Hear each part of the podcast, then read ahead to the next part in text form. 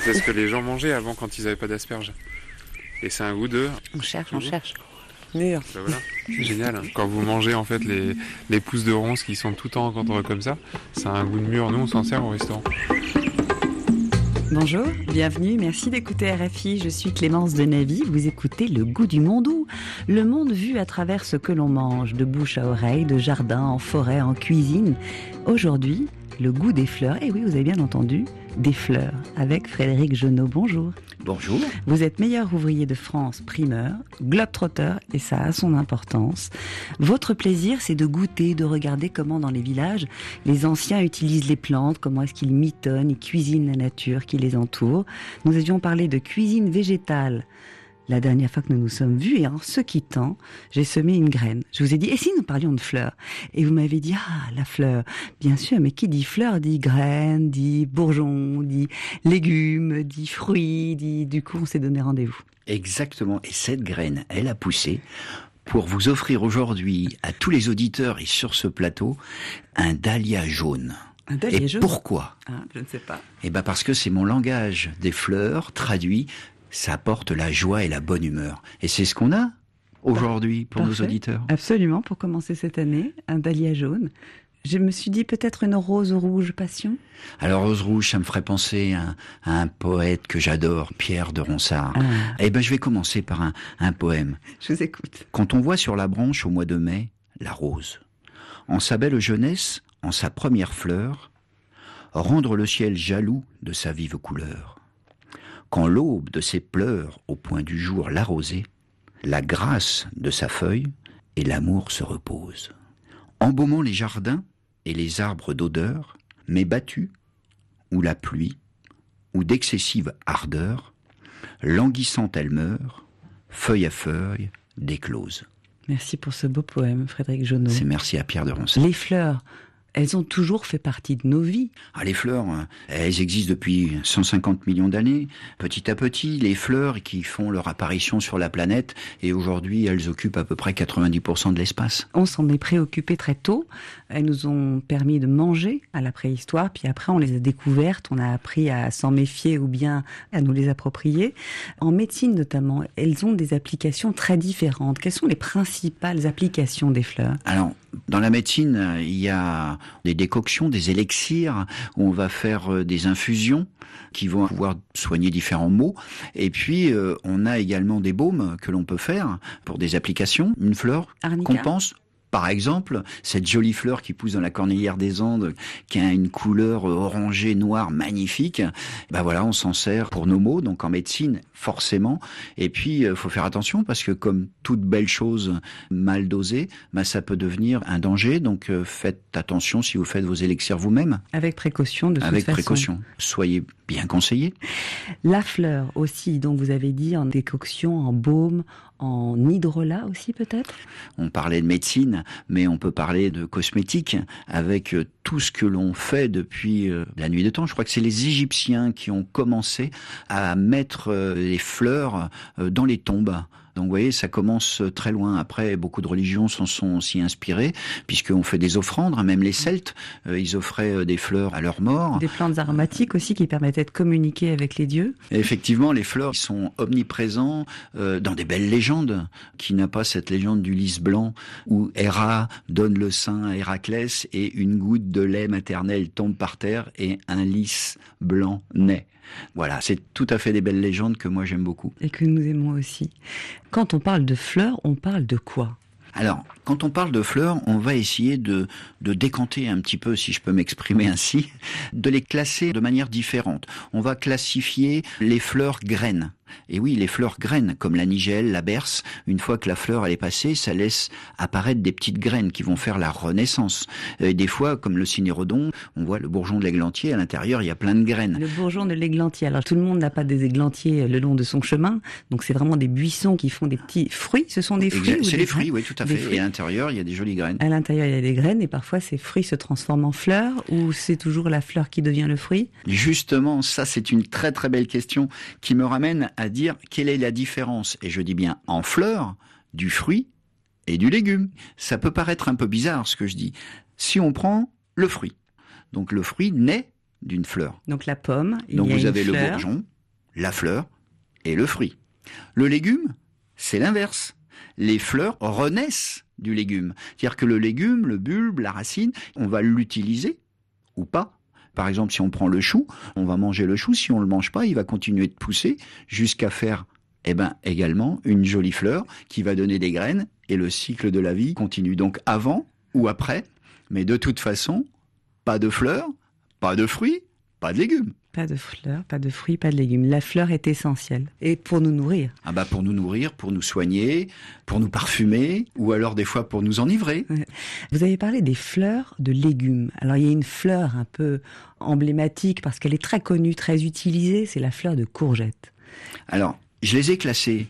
Les fleurs graines, les Ah fleurs oui. bourgeons, les organes préflorales, les fleurs légumes ou en inflorescence, les fleurs pistils ou les fleurs épices. Alors on va, on va les détailler un petit peu. La fleur graine, donc je, je suis passé, un nigel, la berce, ces petites graines dedans. La fleur bourgeon. Souvent les gens ne savent pas. Si je vous dis l'artichaut, L'artichaut, c'est une fleur. ben non, c'est un bourgeon. Puisque vous allez la voir après, ça fait une jolie fleur avec ses couleurs bleutées, magnifiques euh, au soleil, comme la fleur de chardon. D'ailleurs, l'artichaut est issu euh, du chardon. C'est de la même famille. C'est de la même famille. Vous avez après euh, les bourgeons comme le capre, cette fleur de caprier qui s'ouvre comme ça, c'est magnifique. Le girofle. Le girofle. Ce clou de girofle, ce clou pourquoi? Mais c'est une partie du pistil avec ce bourgeon dessus et qui va donner naissance à une belle fleur. Et puis euh, le pissenlit. Bah oui, parce que le pissenlit, on peut aussi le manger en bourgeon. Vous l'aurez compris, dans les fleurs, on peut manger la tige et on peut manger aussi le bourgeon ou la fleur une fois qu'elle est éclose. D'accord. Alors quelle est la différence justement quand j'ai mon pissenlit Je vais être tentée de manger les, les feuilles pour en faire une salade. Je vais être tentée peut-être d'en manger les fleurs. Quelle est l'incidence? Bah, Quel peut- est le meilleur moment pour manger un pissenlit et manger une fleur? Vous voyez Clémence, moi je mange tout dans le pissenlit, mais pas à la même saison. C'est-à-dire qu'on va commencer par manger le pissenlit sans fleurs.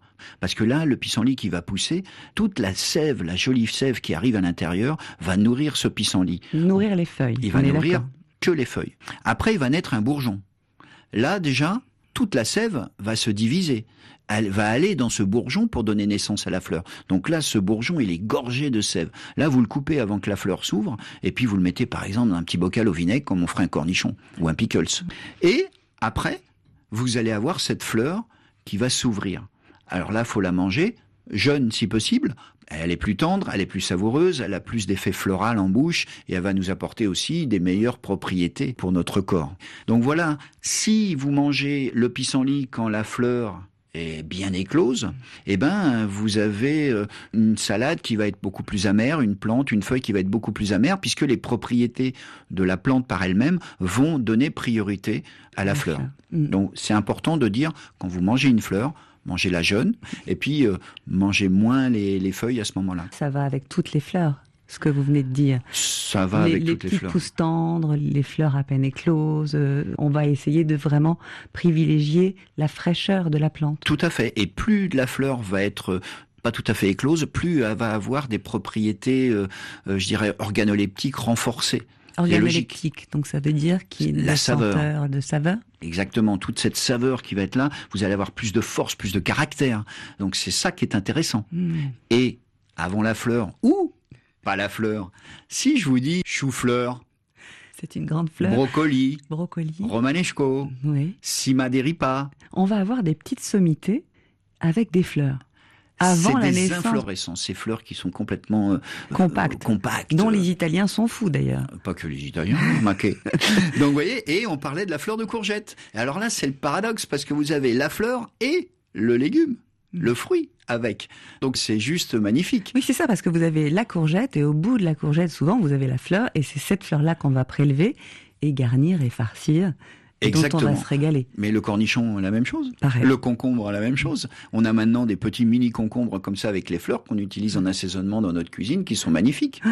Donc il y a le bourgeon, le mini légume, le mini fruit qui accompagne la fleur et qui nous donne des mets. euh, Incroyable. Fabuleux. Mais quelle richesse Quelle richesse Parce que tout se mange dans la fleur, en fait. Enfin, dans la plupart des fleurs. Non, on peut pas généraliser. Alors oui et non.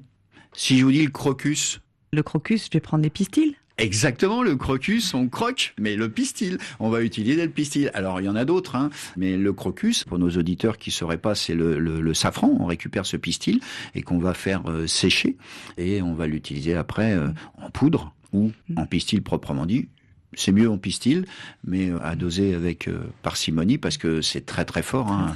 Deux trois pistils dans une infusion, euh, déjà.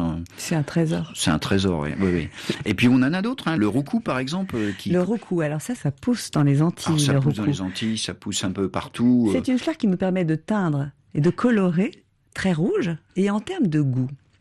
Alors en termes de goût, va utiliser il y en a pas. C'était simplement pour faire la transition en disant un pistil ou une fleur peut être utilisé dans la nourriture, mais de différentes façons. C'est-à-dire qu'il y en a qui vont être euh, utilisés pour l'odeur, comme le jasmin. Mais est-ce que le jasmin se mange comme ça? Manger une feuille de jasmin, vous allez voir, c'est costaud.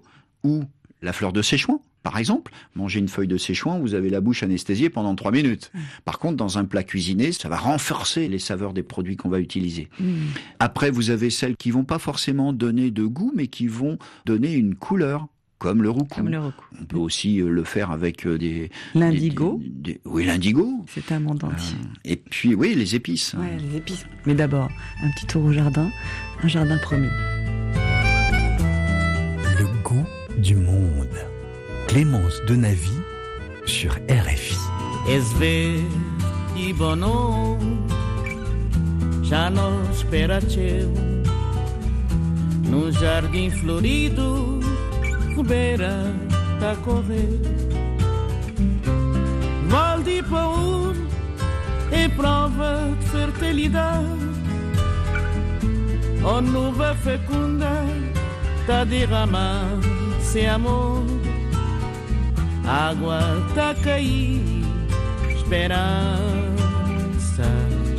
tá a brotar.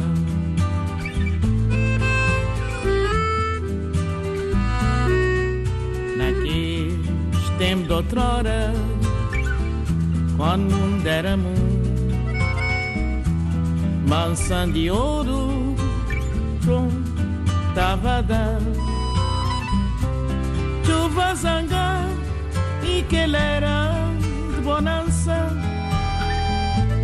os transformar numa história, sabe do vir. Manos, vontade, esperança é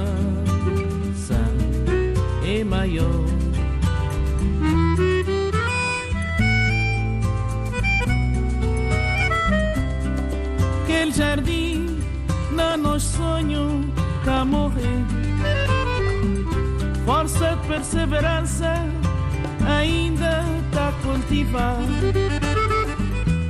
Cabo Verde é verde na nosso coração, nós terra a vertejar de nós mundo cheio de amor, sem nós esperar, pés dia grande, onde cada filho tem ser parte verde. Não querer viver num terra da amizade. Tá desenvolver na mente felicidade. Césaria Evora sur RFI. Bienvenue si vous nous rejoignez. Un jardin profetido. Avec euh, Frédéric Jonot, meilleur ouvrier de France primeur, nous parlons depuis le début de cette émission d'une des plus belles choses qui nous accompagnent au quotidien et qui nous réjouit avec un langage bien particulier, ce sont bien sûr les fleurs. Moi j'ai pensé brasser de fleurs, fleurs d'oranger, pétales de rose cristallisés, un bouquet à savourer, on est oh. d'accord. Je vais vous emmener euh, du côté du bois de Vincennes à Paris, dans les pas de Christophe de Haudy, le fondateur des chemins de la nature, qui a quelques préférences dans ce bois. Mhm. Le tilleul, j'ai un coup de cœur pour cette arme parce qu'on peut manger ces feuilles presque toute l'année et ça je trouve ça génial. Surtout le tilleul à petite feuille qui a des feuilles euh, sucrées, douces, qui fondent dans la bouche. Ces fleurs parfumées que j'aime beaucoup. Et ces petites graines, peu de gens connaissent, mais on peut grignoter les graines à partir du mois d'août. Et ça a un petit goût d'amande. D'ailleurs, ça a la composition très proche de celle de l'amande. Et puis voilà, quand il y en a, il y en a.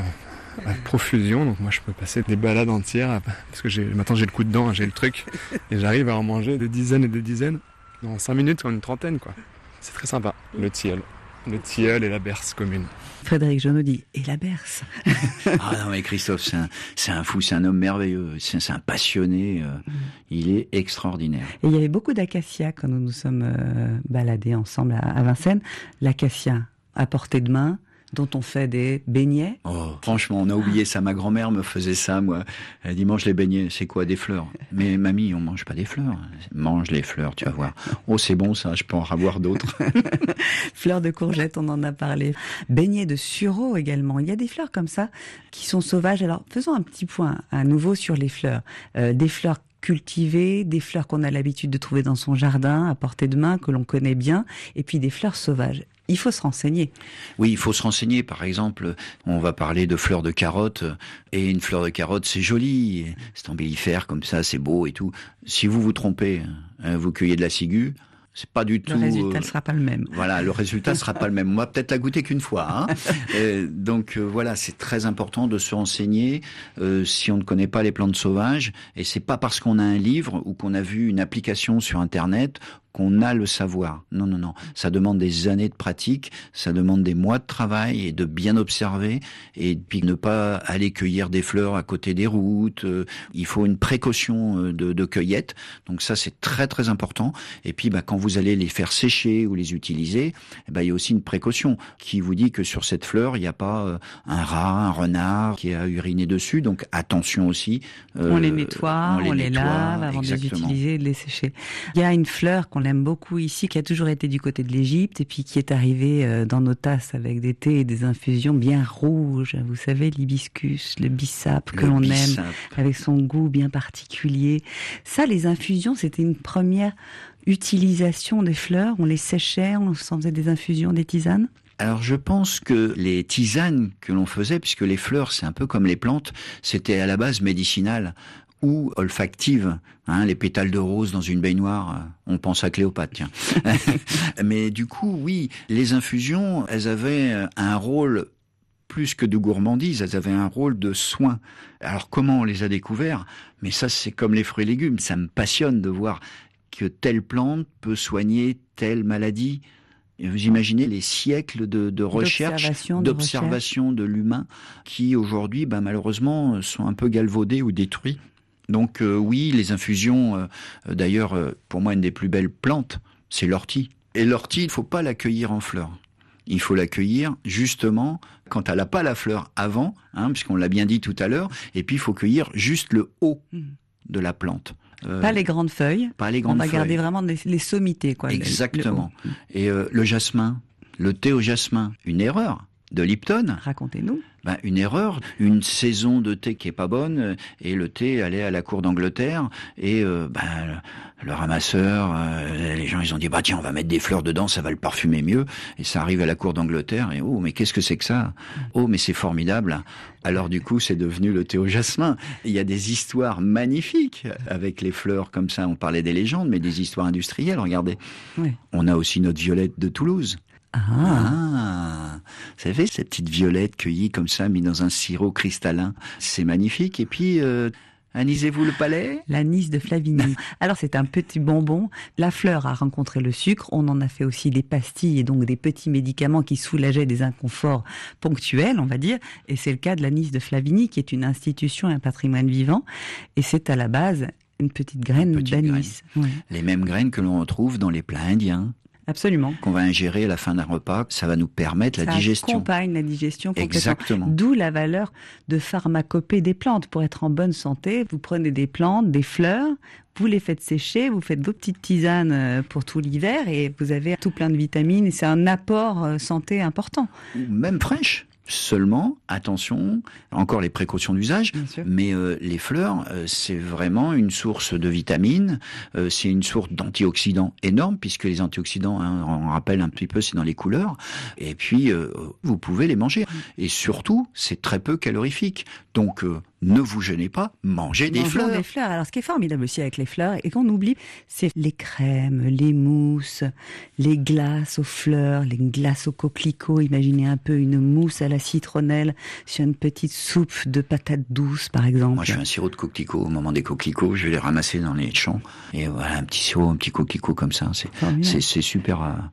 Une tarte au, au baies de sureau avec de la fleur de sureau cristallisée dessus. On est pas mal, là.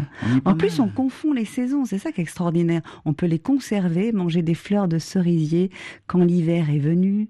On mélange complètement les temps, les Ouais. temporalités. Et si je parle de gentiane, Gentiane, ah oui, et si fleur. je parle d'euthanasie, cette petite fleur jaune Ah, que l'on fait pas. un sirop magnifique, vous allez pouvoir déglacer une viande, vous faites une volaille, vous déglacez avec ça, ou une- un poisson, ou une salade, Ah. euh, magnifique. C'est ça, des salades de fleurs pour accompagner une petite euh, courgette euh, farcie, une fleur de courgette. En fait, on pourrait se nourrir intégralement au fil de la journée. Bon, il nous manquerait un peu de protéines, mais de Oui. fleurs. Il nous manquerait un peu de protéines, mais par contre, on aurait beaucoup d'antioxydants. Le goût pour le jardin. Allez, on fait un petit tour encore dans un jardin, parce que ce jardin-là, il est dans l'Aubrac. oh, extraordinaire. hein. Et c'est celui de Michel Brasse et de son fils Sébastien et de ceux qui travaillent dans ce jardin. Je propose d'y aller. Il est tôt le matin. J'aime bien la cueillette dès 6 heures. Parce que je suis seul, la nature s'éveille et je découvre un peu l'univers de mon jardin avec euh, les éléments climatiques qui le mettent en scène. C'est peut-être la pimprenelle qui va être perlée de toutes ces gouttes de rosée. J'aime bien découvrir la plante par la vision, par les contre-jours, par cet éveil avec les insectes, par les parfums. Et puis alors dans ma visite du jardin, au départ, j'aime bien la notion du toucher. Effleurer les plantes, caresser, voir comment elles se comportent. Une oseille du printemps va pas être la même que celle de l'automne. Elle va pas avoir la même souplesse. C'est tout un autre champ d'expression. Je suis un coureur à pied et j'ai découvert mon plateau et il m'a soufflé plein de secrets, plein d'odeurs, plein de goûts. Si je vous raconte comment j'ai rencontré la Reine des Prés, je cours dans une pâture, je peux vous dire euh, l'endroit, le ciel était couvert, donc les odeurs étaient très présentes. Puis à un moment donné, euh, je suis presque agressé par un parfum, ça me suffoque. J'ai dit mais euh, pas possible, il y a quelqu'un à l'orée du bois qui m'attend là, parce que la Reine des Prés, c'est un parfum d'amande amère très puissant. Je me retourne, personne, je comprenais pas. Souvent je suis seul dans ce bois. J'ai dit mais c'est pas possible, cette dame elle est pas par là. et donc je fais le tour de la pâture, de, de l'endroit là, et puis euh, je rencontre un champ de Reine des Prés avec un parfum. C'est venu comme ça dans la cuisine. Et donc j'ai rencontré l'oseille, j'ai rencontré les ritrones, j'ai rencontré plein de choses comme ça. Quand vous courez, mettons l'automne, et que vous goûtez les murs de ronces, mais vous prenez celles qui sont baignées de soleil, parce qu'elles sont bien meilleures.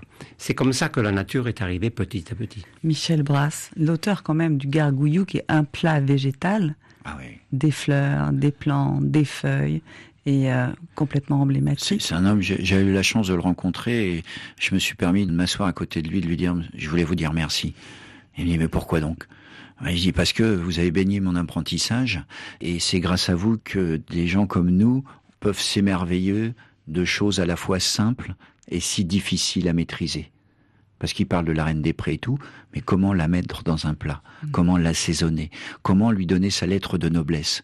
Il y a que des grands chefs comme ça qui savent parler, écouter la nature et la redistribuer dans son plus simple élément. Et avec humilité. Quand même, ce goût d'amande, je goûterais bien, moi. Et le chèvrefeuille. On n'a pas parlé du tout de chèvrefeuille. Il y a des fleurs comme ça, il y a des modes pour les fleurs. En ce moment, j'ai l'impression qu'on parle pas mal de bah, le bissap, l'hibiscus, et donc du chèvrefeuille, non? À cette époque de l'année, on est un petit peu en hibernation, sauf euh, si on va en montagne. Sapin. Bourgeon de sapin, c'est merveilleux. Tu manges ça au printemps, c'est très très bon. Dans les salades, en beignet, tiens, un petit beignet de bourgeon de sapin accompagné d'une petite terrine euh, de fruits d'été ou de légumes d'été. Et ces plantes qui ne font pas de fleurs, et pourtant dont on va se régaler, euh, je pense à la fougère par Alors, exemple. la fougère, la mousse. Alors la fougère fait des pousses, hein, ce petit violon euh, que l'on voit on se régale ça, en Corée. même dans les pays nordiques, qui sont très très bons. Alors en beignet ou juste passé à la poêle, comme on ferait une asperge ou euh, un haricot vert. Et il y a des fleurs aussi, les Mais haricots oui. verts. On peut manger les fleurs des haricots verts, on peut manger le les fleurs pois. des fèves, Le pois, les fleurs des petits pois. le pois, c'est merveilleux. Tu manges la pousse, la tige, la fleur, la graine et la cosse. Oui, Tout. Comme quoi. Ouais, Mais ouais, ouais. il faut une fleur avant. Oui, il faut le faire avant. Alors, puisque c'est le début de l'année, On vient de parler des fèves. Alors, la galette des rois? Bah Absolument, à la fleur d'oranger. Alors parmi les galettes, il y a notamment dans le sud de la France des galettes avec des fruits confits et sur lesquelles on va trouver aussi de l'angélique. Ouais, l'angélique, c'est bien de chez nous ça. ça on la trouve l'angélique? Non. Côté de Vendée. Cette plante magnifique, on en fait une liqueur, on en fait pas mal de choses de l'angélique, on en fait de la confiture, mais on utilise cette tige magnifique, ça fait un peu comme une tige de rhubarbe, cette tige un peu assez épaisse, et eh ben on va la confire. Alors bien sûr, on rajoute un peu de, de colorant aussi. Bah oui, parce que sinon ça serait un peu terne. Mais le colorant c'est pas grave. Par contre, l'angélique, c'est très bon. Et puis, il y a des petits producteurs qui font ça très mm. bien. Et on la met en fruits confits dans euh, des galettes briochées. Mm. Et sur les bolos des reilles, les galettes des rois du Portugal. Des rois. Et la pistache, est-ce que pour le coup la pistache est un fruit? Est-ce que ça fait une fleur avant? Sur la pistache, attention, euh, c'est un fruit, euh, c'est une graine à l'intérieur d'une cosse. Hein, parce que vous la, vous la cassez, vous ouvrez, hein, comme la noisette. Ouais. Exactement pareil. Ou comme la graine de tournesol. Donc il y a des fleurs? Bah, Il y a des fleurs dans tout. Mais il y, a, les mousses. Les mousses n'ont pas de fleurs. Les algues n'ont pas de fleurs puisque ça vit sous la mer, on est d'accord? Mmh. Les champignons n'ont pas de fleurs. Les fougères n'ont pas de fleurs.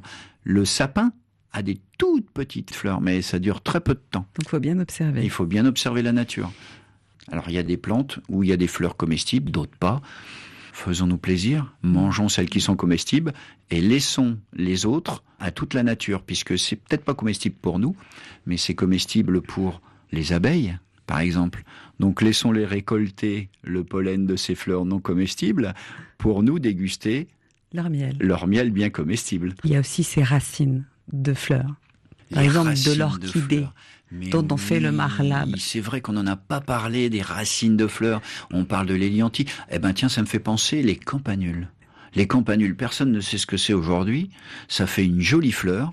Et pourtant, au Moyen Âge, on mangeait les racines de campanule. Et encore dans certains pays, comme en Asie, en Corée ou autre, on va manger ces racines de campanule.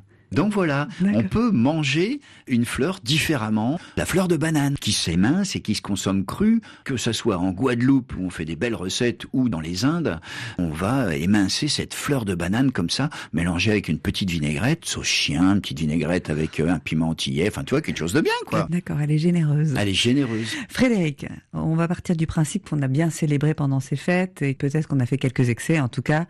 Quelle est cette infusion qu'on pourrait faire de fleurs qui nous permettrait de, remettre notre corps et notre système digestif bien? On l'a évoqué. Moi, je pense que toutes les fleurs à base de chardon ou artichaut eh ben c'est bien pour la digestion, pour la circulation, pour le foie, hein, puisque quand on va prendre des huiles essentielles, quand on va faire des infusions, regardez bien, hein, l'ortie est très bien, on en a parlé tout à l'heure, mais on est plus sur les feuilles, et là, tout ce qui va être chardon, ça va être très très bon pour le foie. Puis on a les plantes digestives, les fleurs digestives, comme la camomille, le tilleul, mmh. ne pas oublier. Parfait, donc on est bien. Moi, je pense qu'on est très très bien. On peut refaire la fête. voilà.